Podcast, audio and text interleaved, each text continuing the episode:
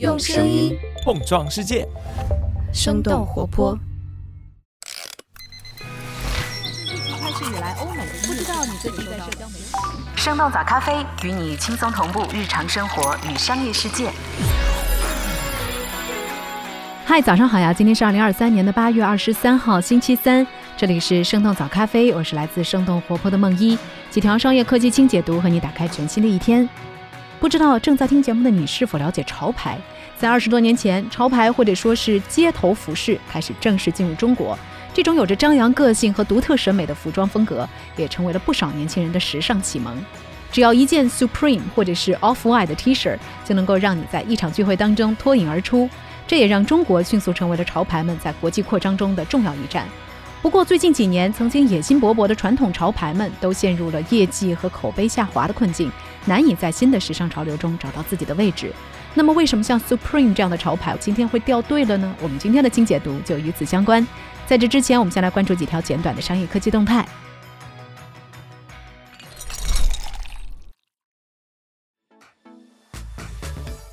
淘宝更新销量展示规则，淘天集团成立物流部。从八月十六号开始，淘宝更改了商品销量的展示规则，销量由原本的月销件数改成了最近一年来的销量情况。这次变化只出现淘宝搜索结果的综合选项下，如果用户选择按销量对商品进行排序，淘宝还是会显示最近三十天有多少人收货，按照三十天的销售权重来进行排序。三十六氪的报道认为，原有的月度销量方式还是传统的爆款逻辑。从月销量改为年销量，是为了增加搜索结果页的点击率和转化率。总销量显示变得更多了，也将会直接刺激消费者来下单。另外，淘天集团的物流业务也有了新变化。根据晚点类 Post 的报道，淘天集团近期成立了物流部。有业内人士表示，淘天集团想要为商家制定物流解决方案，制定仓储标准，但是一线的运营仍然交给其他物流服务商。东方甄选入驻淘宝直播，最快这个月底开播。根据三十六氪八月二十一号的报道，东方甄选已经决定入驻淘宝直播。目前公司正在组建淘宝直播相关团队，并且已经初步找好了商品供应商，最快将会在这个月底开播。在招聘网站上也可以看到，东方甄选挂出了和淘宝直播相关的招聘信息。一些淘宝平台的品牌商家也收到了东方甄选的合作邀约。不过，目前东方甄选还没有回应入驻淘宝的相关消息。去年六月，东方甄选在淘宝和天猫分别开设官方店和旗舰店，销售东方甄选的自营产品。而这次入驻淘宝直播，也是东方甄选推广自己 App 之后的新动作。相比较于通过自有应用拉新，淘宝拥有更大的流量基础。根据数据机构 Quest Mobile 的报告显示，六月淘宝的平均日活跃用户数已经超过了四亿，而东方甄选的自有应用下载量刚刚超过五百万。中金证券的研报认为，淘宝直播拥有海量商品供应链和完善的直播业态服务体系，能够和机构主播的流量优势形成互补。沃尔玛营收利润超预期，山姆会员店竞争加剧。八月十七号，美国零售巨头沃尔玛公布了二零二四财年第二财季的业绩，在截止到上个月底的财季当中，沃尔玛的总营收超过了一千六百亿美元。净利润同比增长超过了百分之五十，达到接近八十亿美元。广告销售和付费会员两项利润率比较高的业务，也推动了沃尔玛利润大幅度的增长。中国作为沃尔玛最重要的国际市场之一，在第二财季的净销售额同比增长超过了百分之二十。沃尔玛目前在中国的主要策略依然是关闭大卖场，推进山姆会员店。在过去六年时间里，沃尔玛关闭了中国地区超过一百三十家的门店。今年依旧在多个城市持续关店，而山姆会员店已经在国内开出了超过四十家。不过，山姆会员店在中国面临的竞争也更加激烈。他们不仅要和盒马抢占消费群体，还有老对手 Costco 即将在杭州还有深圳等地开出新门店。美国法院裁定 AI 生成的艺术作品无法获得版权保护。八月十八号，美国联邦法院针对 AI 艺术作品的版权问题做出了一项判决。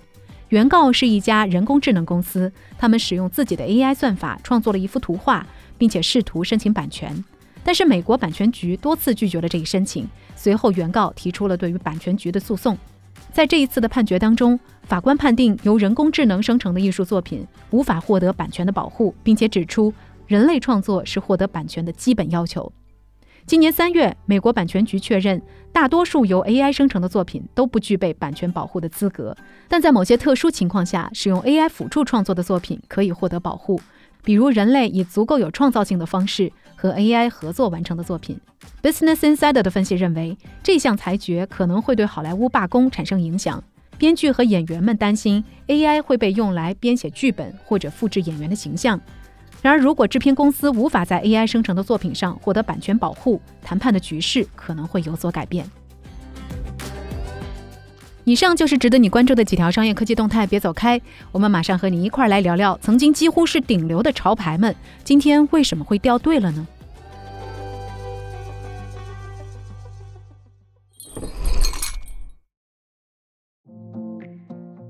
欢迎来到今天的精解读。和奢侈品或者是快时尚不同，起源于美国街头文化的潮牌更加注重原创设计，同时也是小众群体表达身份认同和反叛精神的符号与标志。而 Supreme、Off-White 以及 Vans 是其中最具有代表性的几个品牌。作为美系潮流的代表，Supreme 是权威时尚媒体笔下城市街头服饰中的香奈儿，也是全球第一个估值超过十亿美元的街头品牌。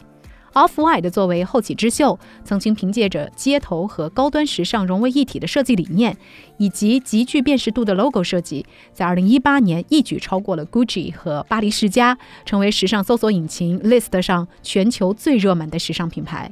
而说起潮牌们的重要灵感来源滑板，就不得不提到 Vans。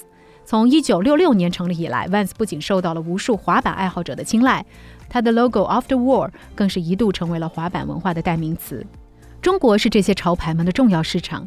二零一八年上半年，Vans 在中国的销售增速在全球各地区当中排名第一。Off-White 曾经在短短两三年的时间里，在中国开设接近十家门店。就算在去年的疫情期间，他们在中国的业绩也实现了百分之十的增长。但是这些红极一时的潮牌们，如今却都陷入了不同程度的业绩下滑、消费者口碑变差的困境。在截至今年三月底的最新财年里，Supreme 在亚太市场收入同比减少了百分之七，他们的净利润更是大跌超过了百分之二十。早在二零一七年就在中国开设线下门店的 Off-White，从去年八月开始，在中国内地接连关闭了五家门店。Vans 的情况也不容乐观，二零二四财年 Vans 的第一季度销售额下跌超过了百分之二十。那么这些曾经几乎是顶流的潮牌们，为什么如今会掉队了呢？原因之一。拥抱商业化之后，品牌故事难以维系。对于顶级潮牌来说，讲好故事是很重要的。Supreme 的流行正是因为品牌故事和理念深受街头文化爱好者们的认同。一九九四年，James Jebbia 在纽约曼哈顿设立了他的第一家 Supreme 门店。Jebbia 的目标是生产只有圈内人才懂的滑板和服饰，并且将门店定位成一个以滑板、Hip Hop 还有街头文化为中心的线下空间。在街头文化盛行的九十年代，Supreme 也成为了大批著名滑板手和街头艺术家的聚集地，从此声名鹊起。Jebbia 曾经在采访当中表示：“足够酷是 Supreme 的生存之道。”而这种态度的内核之一就是反商业。早期的 Supreme 坚持所有新品都是限量发售，而且每个人仅仅允许购买一件单品。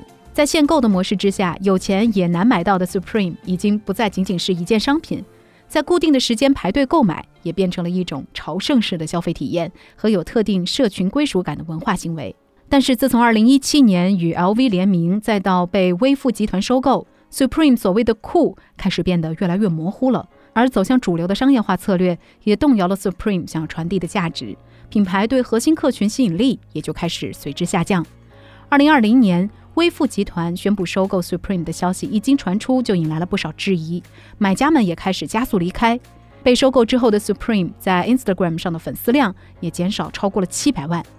去年八月，Supreme 宣布放弃限购的策略，这一举动也让 Supreme 在潮牌二手交易平台 StockX 上平均溢价比例直接下降了百分之十。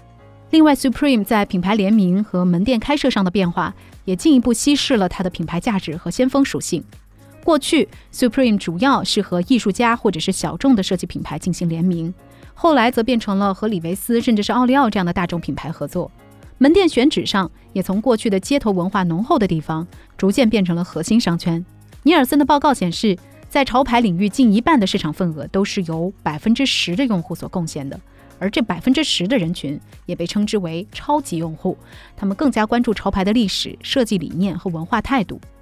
不断抛弃过去的 Supreme 正在失去这些骨灰级的粉丝，这一点也反映在了业绩上。在被收购之后，Supreme 的营收和利润都出现了显著的下降。原因之二：潮流趋势和消费者爱好的改变。麦肯锡等等机构的研究表明，经济下行时代，由于社会消费观念变得更加保守，富裕阶层消费者倾向于购买更加保值和低调的奢侈品。线下潮流聚集地的门店更迭也印证了这一点。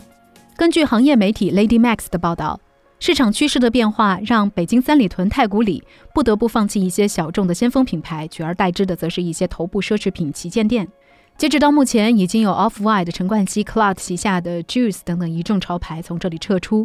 与此同时，伴随纪梵希等等奢侈品公司把潮牌创始人挖来担任品牌创意总监，奢侈品牌也在推出原本属于潮牌范畴的连帽衫、运动鞋等等产品。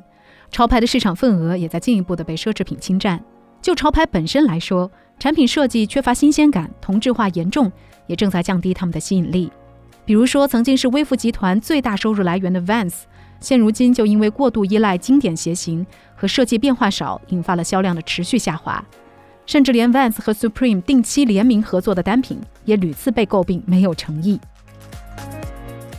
原因之三：品牌版权和渠道管理不规范。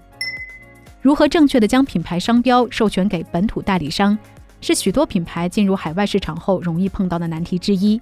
英国品牌 Boy London 在中国从辉煌走向衰落。就和他们的品牌授权不规范有关。跟随韩流打入内地市场的 Boy London 一度火到出现“你离潮人就差一件 Boy London” 这样的流行语，但是后来由于品牌商标注册重复的问题，Boy London 就陷入了和代理商争夺商标、大量盗版产品涌入市场的困境。再加上战略失误发力下沉市场，导致潮牌文化属性和品牌价值被严重的破坏。这个品牌在国内的销量和口碑也因此直线下滑。曾经被 Kanye West 的出街带货在中国大火的美国潮流运动品牌 Champion，则是在授权和渠道上遇到了不少麻烦。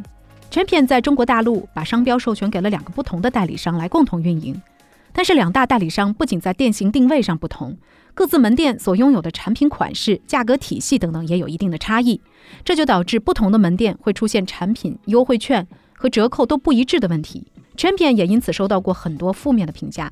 另外，这个品牌还没有把握好营销和渠道的平衡，在和明星合作带火单品之后，却出现了供货不足的情况。再加上许多基础款产品的模仿门槛很低，市场上也出现了大量的山寨货，这也进一步的给品牌形象带来了负面冲击。如今，Champion 在中国的销量已经大不如前，销售额也连续五个季度下滑，门店数量相比过去也少了很多。当然，在传统潮牌掉队的同时，潮流市场也迎来了一些新的玩家。一些品牌正在借助着韩流明星以及国内艺人的热度迅速发展起来。深受社交媒体影响的 Z 世代们也更加容易被独特的营销方式以及爆款吸引。比如擅长游击式营销的英国街头品牌 Cortez，以及推出过阿童木大红靴的纽约潮牌 Mischief。另外，户外运动风也正在迅速崛起，成为年轻一代的穿搭符号。比如 Salomon 不仅积极的和时尚买手店合作，还通过和潮牌联名登上了巴黎时装周的舞台。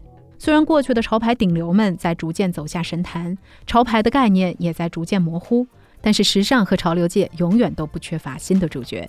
那聊到这儿，也想来问问你，你会有自己特别喜欢的穿衣风格吗？这种风格吸引你的原因又会有哪些呢？欢迎在我们的评论区和我们一块儿来聊聊吧。